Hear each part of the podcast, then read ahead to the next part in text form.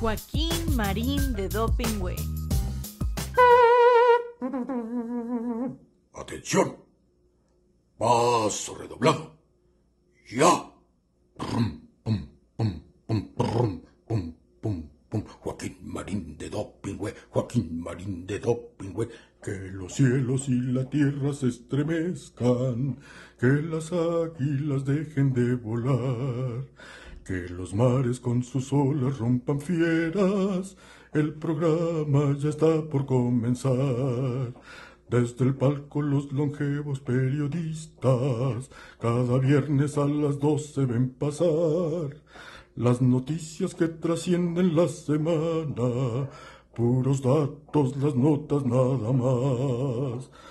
Con los chistes de Marín, la memoria de Joaquín, ya se dicen alburean, no se abruman entre sí, no se arredran ante nadie, cada uno es un misil, resistiendo los embates desde aquí.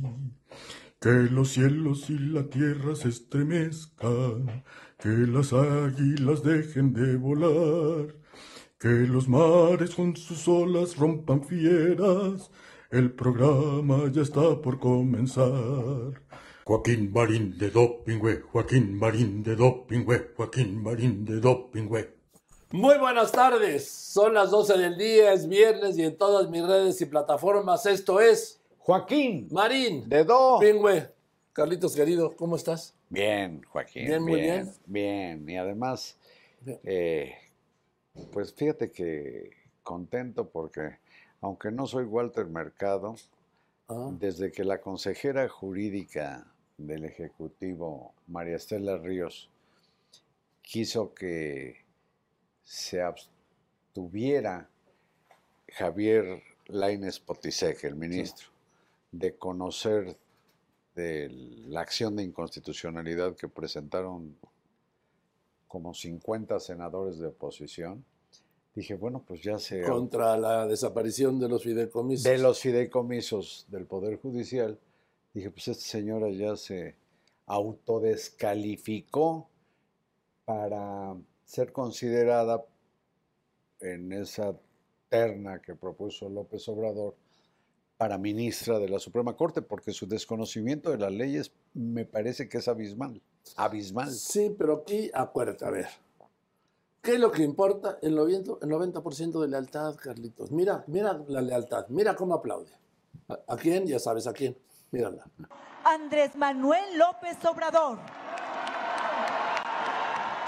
Eso es lo que cuenta, Carlitos. No, pero pues es lo que cuenta, pero es una manera de delatar, en este caso el presidente de la República, que no cree en la República.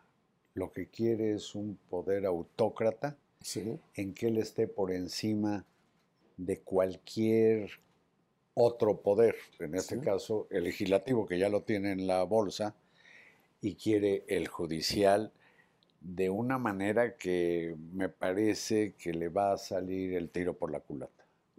Mira, Carlitos. el- los presidentes tienen más o menos desde, desde la democracia, ¿sí?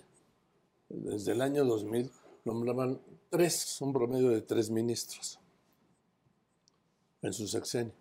¿Por qué? Porque está previsto que pues no puede haber un presidente que nombre cuatro o cinco hasta que llegue López Obrador.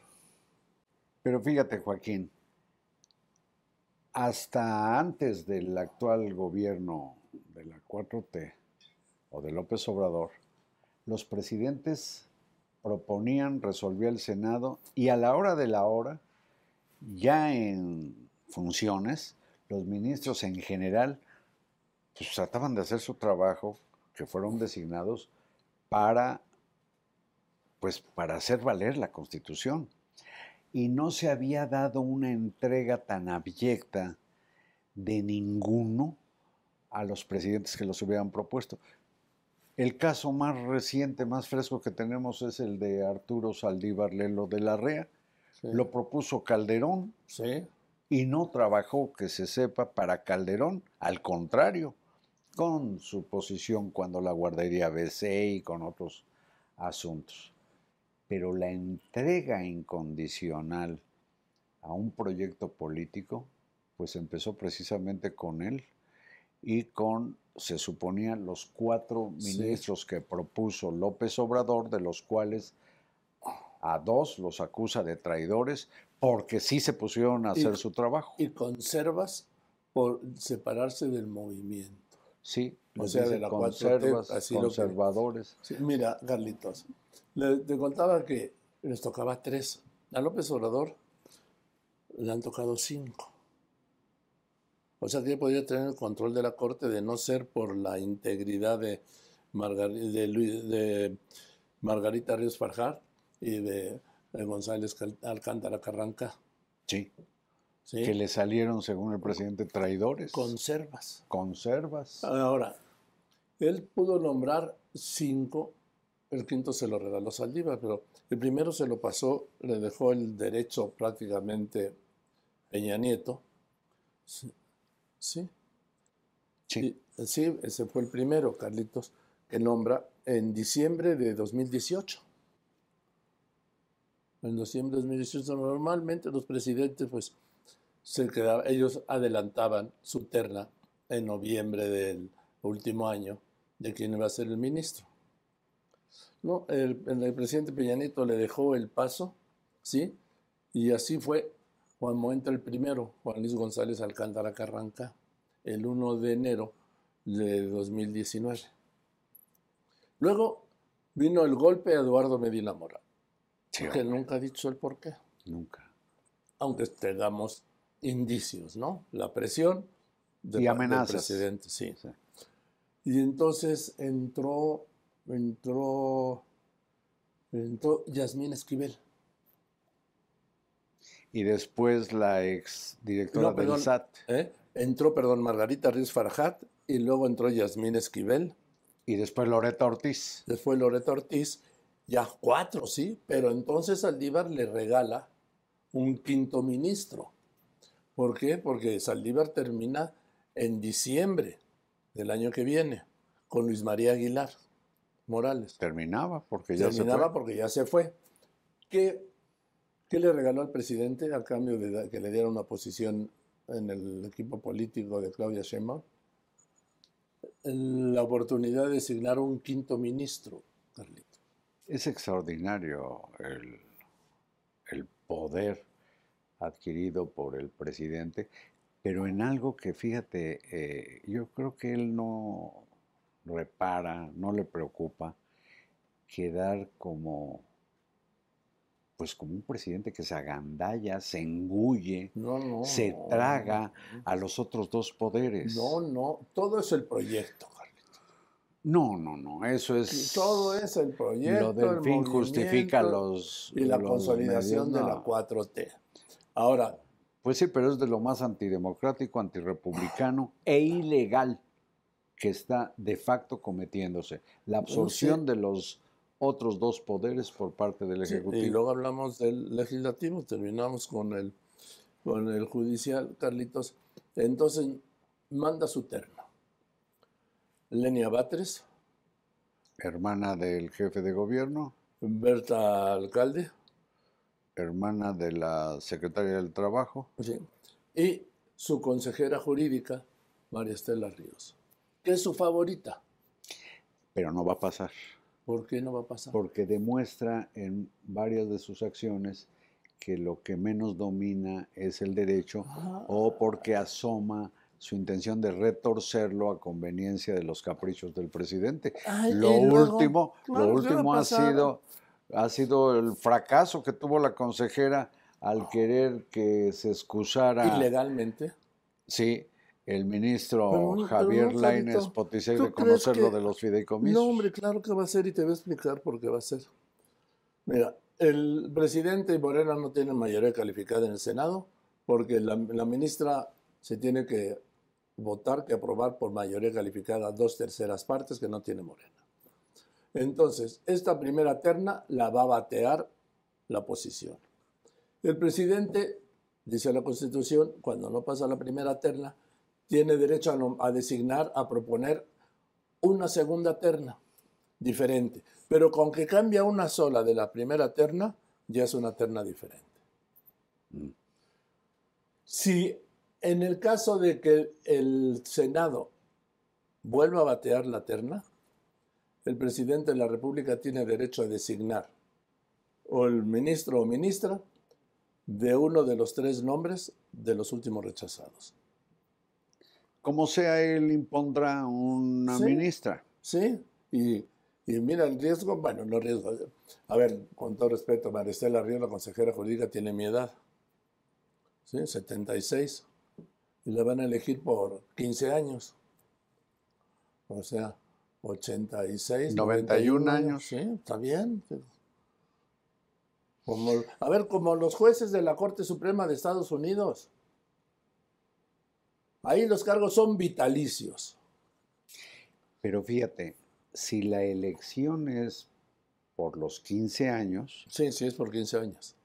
pues de facto se muere la idea que tiene el presidente de ¿De que los ministros sean electos por voto popular. Ah, sí, pero eso es una idea. Pues va a ser una propuesta, según Va, dicen. va a ser una propuesta.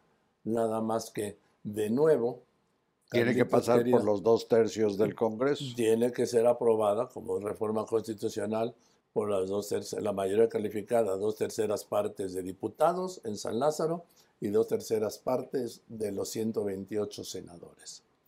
Y no va a pasar. Entonces, Carlitos, ¿qué es lo interesante de esto? Que en diciembre, en el primer año de gobierno de Claudia Sheinbaum, que el día de hoy todo indica que ganará al día de hoy, ¿sí? ella nombrará un cuarto ministro o ministra en diciembre del año que viene. Y con eso, Carlitos, tendrán cuatro ministros. No necesitan más, con eso bloquean la mayoría de 8-3, de ocho ministros. Con eso bloquean cualquier reforma, acción eh, constitucional, acción de inconstitucionalidad que se presente ante el Pleno. Es el agandalle. Con eso lo tiene ganado el gobierno de la 4T de ser, como todo indicó y insisto, Claudia Sheinbaum la presidenta. No necesita ya ni la reforma, Carlitos, ni cambiar todos los ministros, no, uno nada más. Y ese era su proyecto original, Carlos. Por eso negocia con Peña que le deje el primero, Juan, Juan Luis González Alcántara Carranca, y luego, como dice que esos eran los cuatro, ¿sí? Juan Luis González Alcántara Carranca, según su proyecto, Margarita Ríos Farjat, eh, Yasmín Esquivel y Loreta Ortiz. Con esos cuatro bloquea al Pleno de la Corte. Sí, Pero por- como él dice que tanto Ríos Farjat como González Alcántara Carrancal le salieron conservas, lo traicionaron y se fueron, no se separaron del movimiento. y ¿Por qué? Por dedicarse a su obligación y responsabilidad constitucional, pues negocia con Saldívar que se vaya para que le dé Qué regalazo le hizo Saldívar, oye. pues, hombre. Bueno, se los hizo durante los cuatro años que fue presidente de la Corte. Lo que él Sí. quiso. Lo que él quiso. Sí, pero en este último paso que dio, que fue renunciar, pues fue un obsequio con los atentos saludos. Sí, para que el presidente nombre servidor, sí. Sí. ¿Por qué? Porque, le- te repito, el año que viene, en diciembre, se retiraban dos ministros, Saldívar y Luis María Aguilar. Aguilar Morales. Pero pues ahora ya, ya- Y luego, entre el 24 y el 30 o 29, saldrán otros tres ministros. y ya, ya tendrán la mayoría, digo, de Y ser ya así. la presidenta eso es- que quede, que con los datos actuales sería Claudia Sheinbaum, pues tendrá prácticamente 8 o 9 de los ministros de los 11 de la Corte, Pues con seis. con 6. No, pues ya con 4 Con revienta cuatro, sí. cualquier cosa. Sí, pero luego hay algunos asuntos que son de mayoría simple 6-5. Pero los graves, graves son. Pero fíjate, para, para ejemplificar lo delicado de esto, que yo pienso grave para la República y para los mexicanos, es que, como ejemplo, voy a poner lo de la Guardia Nacional, que de acuerdo con la ley que promovió el propio López Obrador, debía estar adscrita a la Secretaría Civil de Seguridad Pública, cuando la endosa al ejército, la Suprema Corte resuelve que no, Está que la Constitución, dice claramente que debe estar, y lo dice textualmente, Con- en la Secretaría Civil, y un mando, civil. Bueno, con la recomposición, digamos, con el, la López Obradorización de la Suprema Corte, aunque la Constitución diga debe estar en mano civil, estos magistrados dirán, no, puede estar muy bien en el área militar. No. Fíjate lo, lo- yo digo lo demencial que puede ser esto. Diga lo que diga la Constitución, si la mayoría del Pleno resuelve que es de noche cuando es de día, se vuelve constitucional. Así. Es gravísimo. Y ya no hay ningún otro recurso. ¿eh? No hay recurso. Y eh, por eso es fundamental, Carlitos, el plan C de López Obrador. El plan C del presidente López Obrador es tener no solo la mayoría simple, la mayoría absoluta, sino la mayoría calificada en las dos cámaras, Senado y Cámara de Diputados. Porque ya sí tendría, Carlitos, los dos poderes. ¿Sí? El, Congreso como oficialía de partes para aprobar lo que él diga y el cuarto voto, que es- representa un cierto freno y control en la, en en la Corte, para frenar cualquier reforma, eh, vamos, cualquier recurso de inconstitucionalidad, acción de inconstitucionalidad. Por eso, Carlos, yo creo que el plan C debería ser el plan de la oposición que anda como perdida, Carlitos. Anda como perdida, te voy a decir por qué. Porque mira, al día de hoy, Hoy, hoy sí, no sabemos qué va a pasar en diciembre, enero, febrero, marzo, abril, mayo. O el día de la elección. Que terminan las campañas o el día de la elección. Al día de hoy es más fácil, vamos, es más alcanzable, no fácil, alcanzable, que la oposición tenga mayoría en el Congreso a que gane la presidencia de la República. Sí. ¿Sí? Por eso el plan C, que el de López Obrador lo tienen que hacer suyo, la oposición y la sociedad, Carlos. Sobre todo la sociedad. La sociedad que es la que vota. Porque el otro día, le pregunté, ¿sabes cuántos panistas, militantes panistas hay en la Ciudad de México? ¿Cuántos crees? Unos cuantos miles. 14 mil. O sea, es la sociedad la que va a votar, no los militantes de los partidos, solo en el caso de Morena. Que más que militantes, de, en el caso de Morena, más que los militantes de los partidos, son los, la feligresía del presidente López Obrador.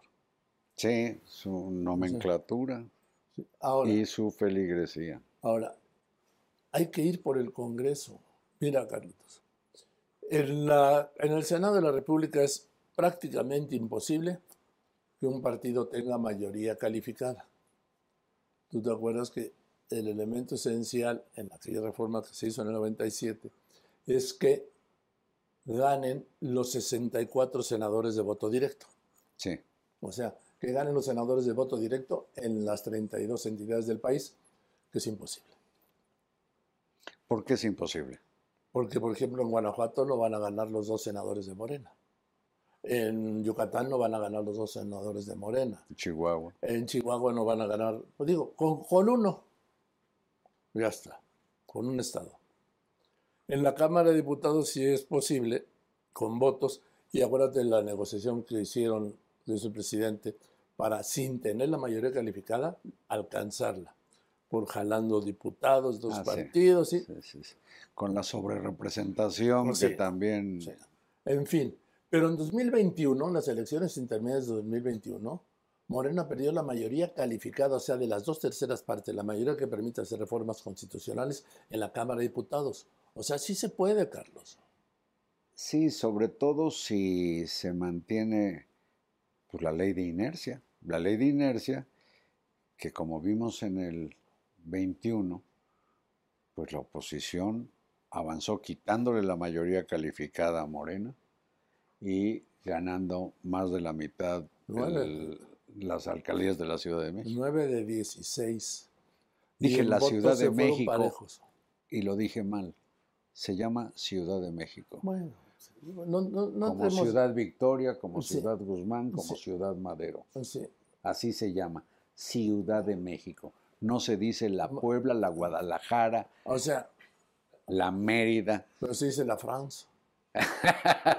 Ah, Bueno, bueno. el asunto es que de mantenerse la inercia, y yo creo que hay mucha gente que está molesta con lo que ha venido ocurriendo, tanto que se, pues se habla también de cómo esto lo tiene desarrollado, por ejemplo, Otto Granados, ¿te acuerdas de él? Sí, exgobernador, exsecretario, subsecretario de Educación, muy neurónico. Dice que de 18 elecciones en el mundo, 17 se han resuelto con votos contra el oficialismo. El último, el caso más reciente es Argentina, sí, con un impresentable, pero así fue. con un impresentable, como fue el caso también de Trump en su momento. Pero parece que los oficialismos no están muy en, en Ahora. un lugar cómodo. Quizás por eso se ve tan molesto el presidente, ¿no? Cada vez No, se ve más No, él está, como... él, mira, él está convencido de que va a ganar las elecciones Claudia Sheinbaum. Y está convencido también, convencido, no quiere decir que eso sea accesible, que va a ganar la mayoría calificada en las dos cámaras. Por eso lo repite, vamos, con lo que decía como candidato, ¿sí? Vamos, pide el voto en línea, ¿sí? Todo, todo en línea, en donde hay gobernadores, es por el candidato, candidata en este caso de Morena, gobernador, diputado federal, senador, diputados locales, presidente municipal. El reto es el Congreso. No sé si de esto se haya dado cuenta la oposición. Yo creo que sí. Sí, pues no se les nota, cabrón. Quizás no es, No es tiempo, dices tú. no es tiempo, pues faltan seis, siete meses para la seis elección. meses, seis meses, Carlitos, y cinco días. Y cinco días porque el año que viene es bisiesto. Bisiesto. ¿Sí? Entonces, el tema es el Congreso. Y la oposición, bueno, Carlitos, como... sin- mira, No sé, yo veo los no sé. spots, por ejemplo, los veo los de Claudia Sheinbaum que están en línea con su campaña. No se equivoca, repite el discurso presidencial, una gran disciplina. ¿Sí? Sí. A ver, hay, para ser candidato a la presidencia de la República ha- hacen falta dos elementos esenciales que la mayoría desconoce. que es, uno, la disciplina y dos, la condición física. Entonces, Pero no sé de qué sirve la disciplina ni la condición ¿qué? física. Para que aguantar las jodas que se llevan subiéndose y bajando hacia los templetes, recorriendo, comiendo una torta, durmiéndose tarde, levantándose temprano. Pero si no es una prueba de esfuerzo, es una... No, es una campaña, así son las campañas. Híjole, pues qué aburrimiento. Uno, Carlos, ¿cuántas campañas has cubierto, carajo? Como 10 presidenciales. Entonces, Bueno. es- a ver, los reporteros también necesitan una gran condición física para cubrir una campaña.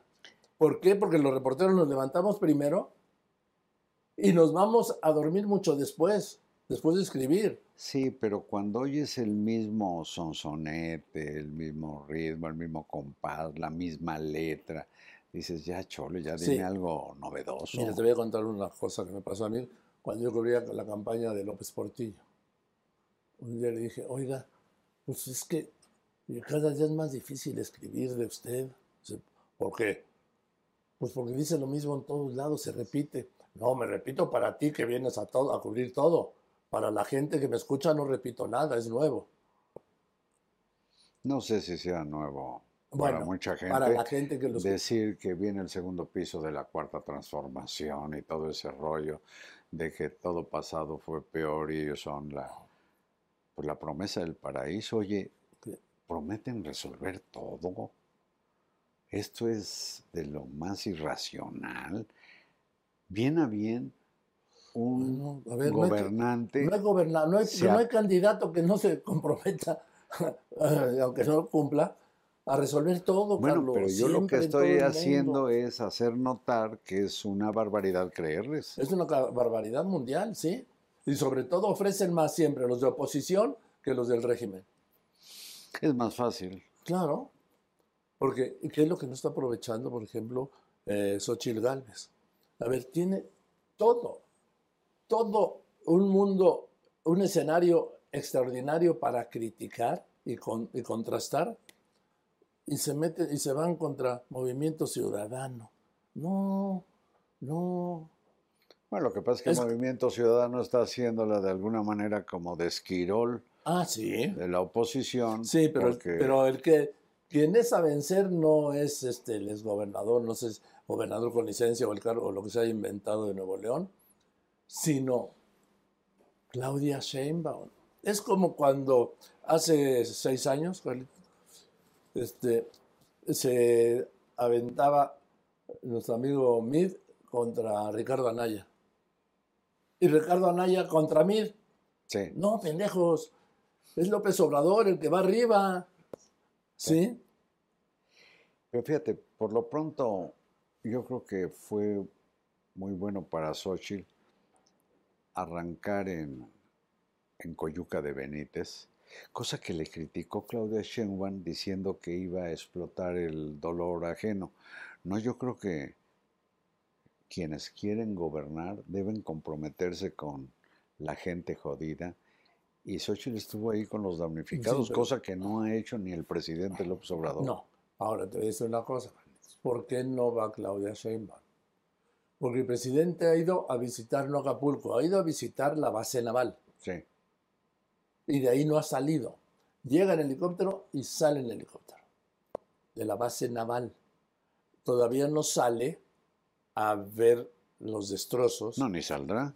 ni hablar ni hablar con los cientos de miles de damnificados, porque en Acapulco todos están damnificados, ¿eh?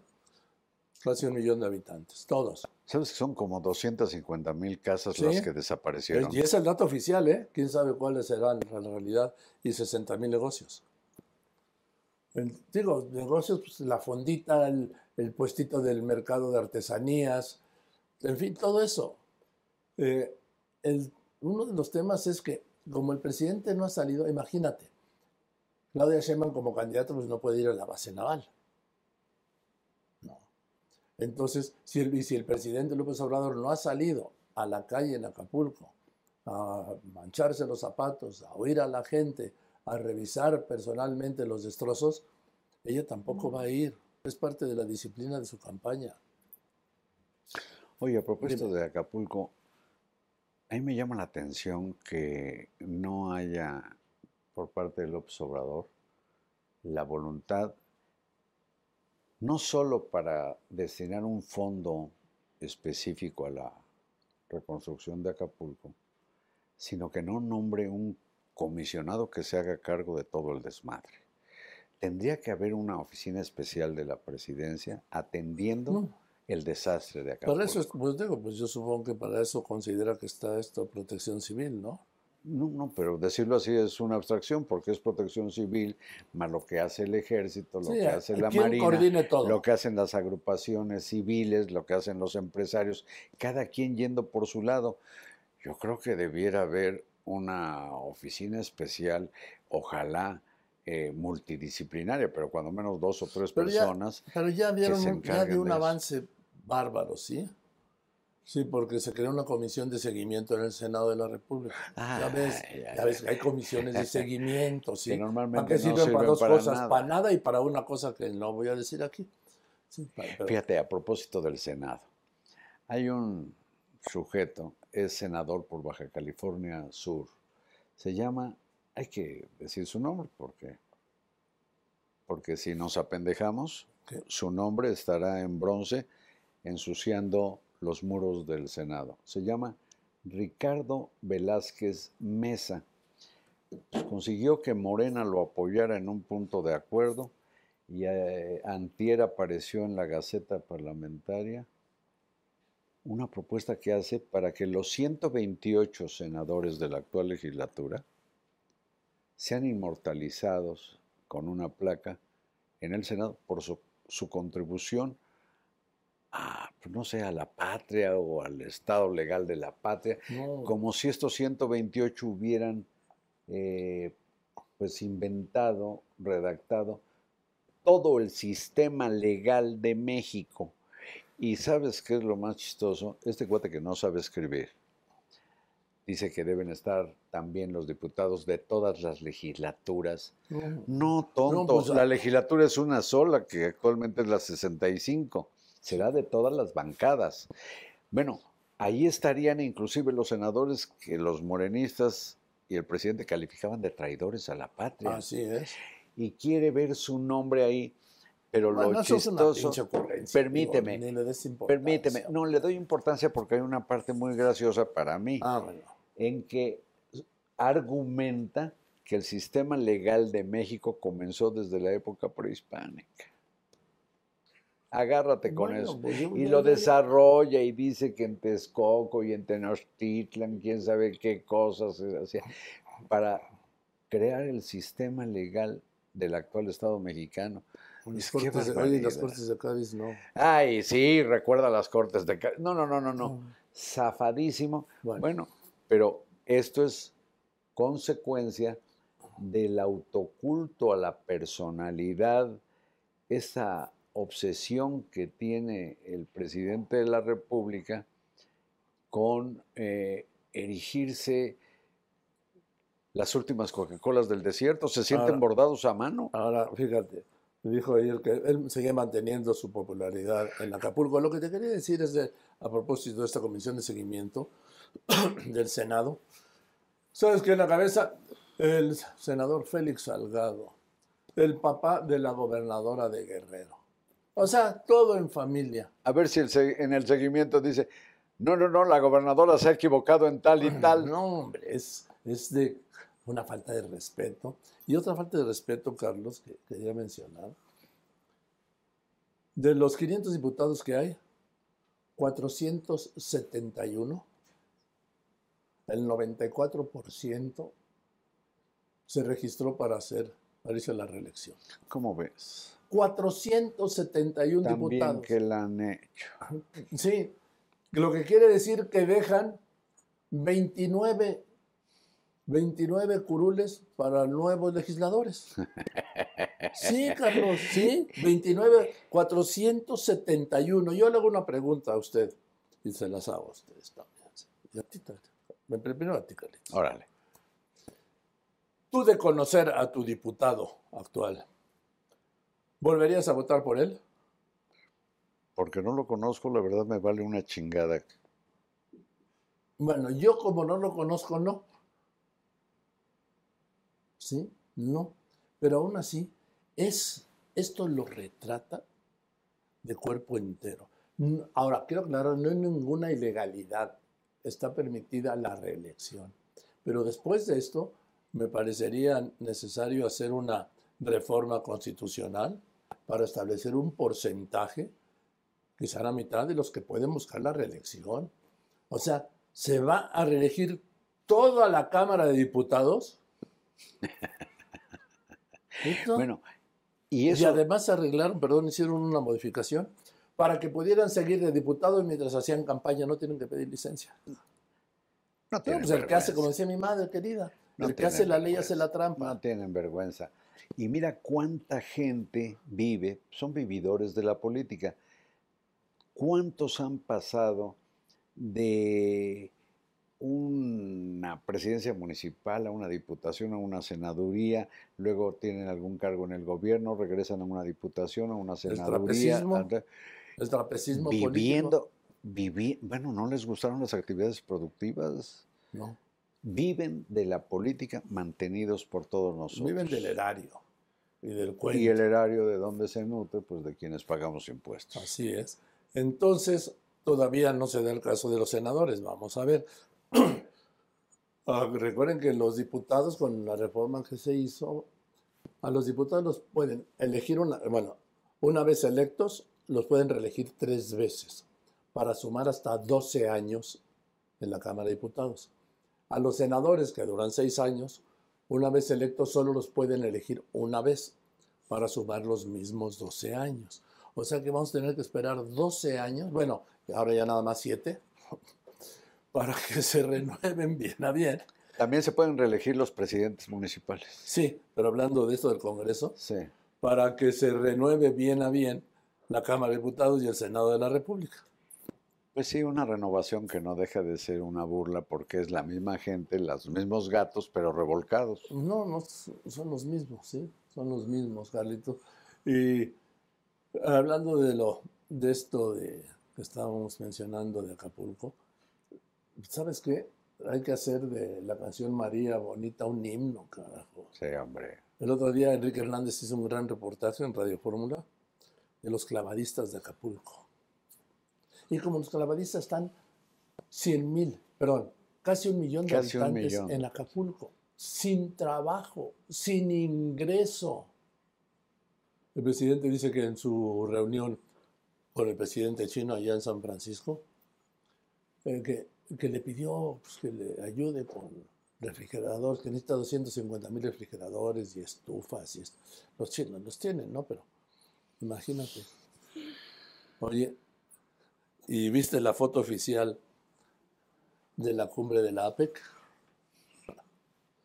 Con la detestada presidenta de Perú, detestada por López Obrador, ella junto al anfitrión, el presidente derecha. Biden, y el presidente a un metro o dos atrás No, de él, metro en atrás. segunda fila. Sí, pero detrás de un primer ministro caribeño que era, parecía refrigerador de doble puerta.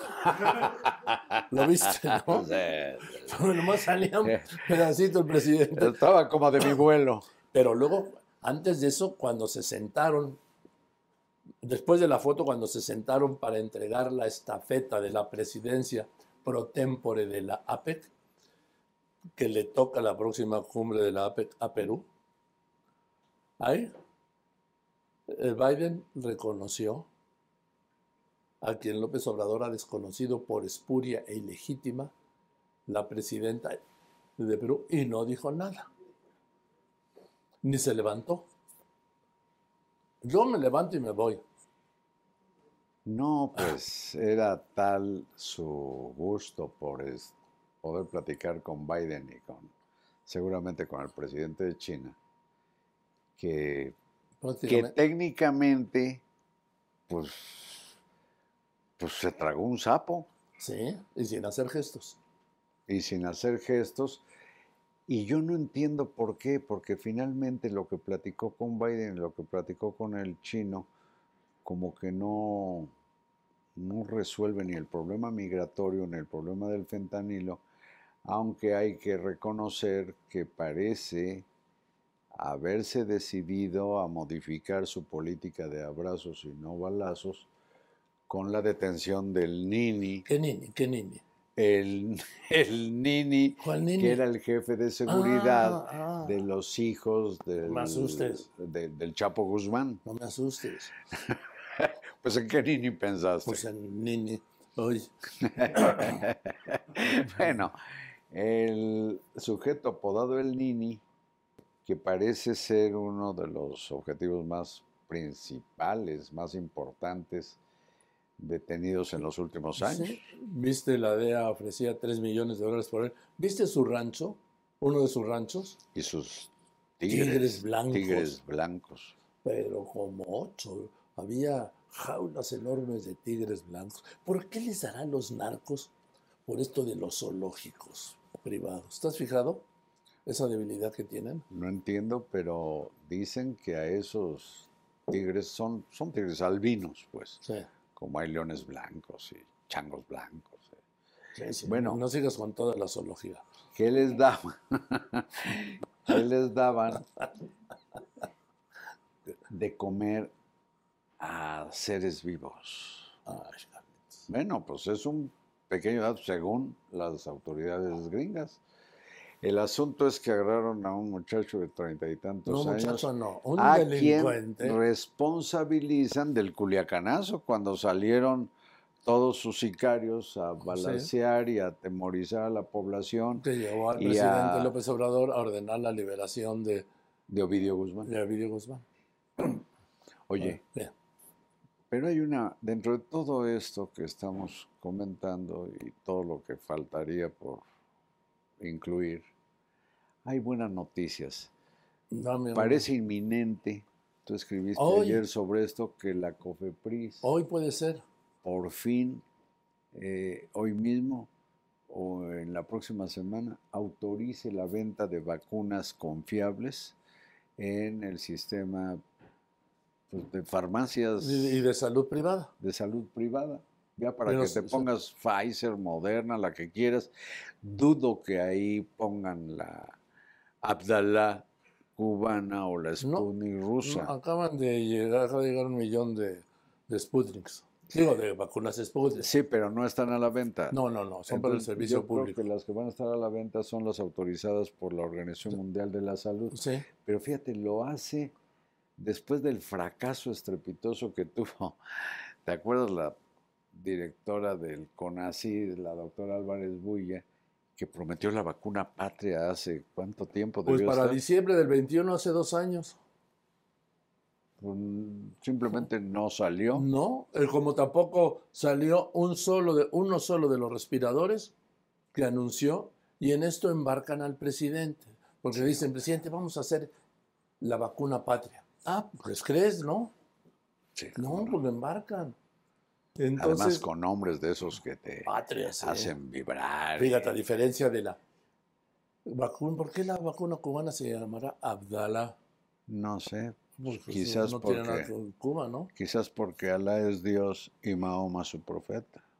Bueno, Abdallah. eh, entiendo la rusa Sputnik, porque te acuerdas el cohete, El célebre Sputnik, Sputnik. Sí, que fue el primer satélite Sí, que dio la vuelta a la Tierra. sí, sí, sí. Bueno, entonces, 1957. Sí, mira. Entonces, Carlitos, van a- viene Pfizer, Moderna y posiblemente AstraZeneca. No sé, pero por lo menos dos. ¿Y sabes qué, Carlitos? Esto es por orden del presidente, hay que aclararlo. ¿eh? Él fue el que dijo ya. Y eso ocurre cuando ya no está este, El doctor Muerte, López Gatel. Sí. Oye, a ver, es que López Gatel un día te va a tener que rendir cuentas, Carlos. Pues yo creo que sí, es muy, muy enchiquerable, ¿no? ¿Te Por delitos contra la salud, Lo que decía. de tanto que- por el mal manejo de la estrategia contra la pandemia, como porque cometió la infamia de propalar el virus, cuando menos en la colonia Condesa, cuando teniendo COVID se paseaba sin cubrebocas, que tanto desaconsejaba Sí su pero, uso. sí, pero eso sería ya lo mínimo, mínimo. Acuérdate que él llegó a decir, Carlos, que de llegar a 60 mil muertes sería un escenario catastrófico. y acusó a los padres de los niños con cáncer Y sin y medicina. sin medicinas de golpistas. Sí, No, no, de una no, conjura golpista internacional contra el presidente López Obrador. Y también dijo que el presidente López Obrador tenía la fuerza moral del no contagio. Órale. Y bolas que se contagia tres veces. Bueno, pero Ahora, es un hay que reconocerle a. López Gatel su capacidad de arrastre, ¿no? De arrastre, de arrastrarse. Sí, sí, sí, sí, ah, sí, sí, sí, ah, sí, yo sí. creí que de arrastrar gente. No, no, no, su capacidad de arrastre, que él sí le podría decir como un gusano a otro, qué vida tan arrastrada. Pero bueno, a propósito, pues ¿qué le dijo un gusano a otro? Lo que le diría López Gatel a un gusano. Qué vida tan arrastrada. Bueno, Bueno, el asunto es que a propósito de asuntos sanitarios, pues a ver qué medicina te toca ahora que te la traigan de Huehuetoca. Porque va a estar en Huehuetoca la super la de Santa Claus, donde encontrarás todas las medicinas decía? del mundo. Como decía aquel personaje de la decía, todas las medicinas de todo el mundo. Y cuando no la tengan en tu rumbo, un helicóptero te la va a llevar. ¿Cómo ves? No, pa- para mí sería maravilloso. Ojalá, ojalá. Qué pinche susto que te traigan una aspirina y, y venga el helicóptero. Dirás, pues que por aquí anda el nini. Sobre todo que yo vivo en un edificio, imagínate. Sí. Bueno, el asunto es que va a estar en un almacén que, este, por cierto, era de pues, un gran almacén de la- Ya, aquí las tiendas Liverpool. Oye, lo vendió, ¿verdad? Esa, se lo vendió el gobierno. Supongo que sí, Hombre, ¿cuántas pero es son? enorme, son, pues está en 90 mil, o sea, son nueve hectáreas, como 90 decir mil. nueve manzanas. 90 mil metros cuadrados. Ahí puedes poner un, pues, un chingo, por ejemplo, de aviones, pero No, todavía eh, no está helipuertos. equipado. Sí, no, pues 90 mil metros cuadrados son muchísimos, son nueve hectáreas y sí, el almacén es impresionante y ya me imagino que se requiere una jeringa en, No, jeringas hay. bueno, una vacuna autorizada ya por COFEPRIS en San Juan Chamula. Bueno. No, por- un helicóptero y sale la vacuna a San Juan Chamula. Oye, Ni llega el helicóptero. bueno, más me quedo con que el presidente, la- el gran fracaso del presidente López Obrador, aparte del tema de la seguridad, sin duda, es el tema de salud. Sí. Acuérdate que íbamos a estar en Dinamarca. En 2019 dijo que en 2020. En 2020 que en 2021. En 2021 que en 2022. En 2022 que en 2023. En 2023 que en septiembre de 2024. ¿Cómo se, se ha alejado Dinamarca, no? Yo busqué un mapa y ahí seguía, pero no se ha alejado. Ah, pero esta semana dijo el presidente que en marzo, o sea, diciembre, enero, febrero y marzo, en cuatro meses, vamos a tener en México, que ojalá así fuera, el mejor sistema de salud del mundo, superior al de Dinamarca, Chingón. Eso está chingón. en marzo. En marzo. O para abril o para mayo, como la canción. No, en marzo. En marzo. Presidente, ojalá que así sea. No, pues yo por si no hubiera mejor oportunidad de una vez lo felicito, pues si va a estar mejor que el sistema de salud nórdico. No de todo el mundo. Por eso, de todo el mundo, va a todo dar. Ojalá Pues seguimos aquí con los sueños imposibles, sueños de mexicano, dicen. ¿Sí? Bueno. Pero sí, el presidente es muy mexicano, ¿eh? Más allá de su apego a su natal Tabasco, él es mexicano muy atravesado, ¿no? muy atravesado. Y por eso quiere Y todo de, y de acá de este lado. de acá, de este lado. En fin, Carlitos, ¿a, a dónde me tengo que ir? Te tienes que ir a Radio Fórmula a cumplir con el trabajo por el que seguramente devengas emolumentos a dar la hora. Joaquín, Marín, de Do. Pingüe, gracias querido Carlitos. Gracias a ti, Joaquín. Nos vemos el próximo viernes, como todos los viernes a las 12 del día en todas mis redes y en todas mis plataformas. Y a la hora que quiera usted, ¿sí? A la hora que quiera, en, también en todas mis redes y plataformas, los pone, ¿sí? Y en ¿Soy qué? No, pues en arroba Carlos Marín guion bajo soy. Y por supuesto, en Spotify, si va en el coche, ya ve que el tránsito es muy fluido. Gracias. Y hasta el viernes. Joaquín Marín de Dopingüe.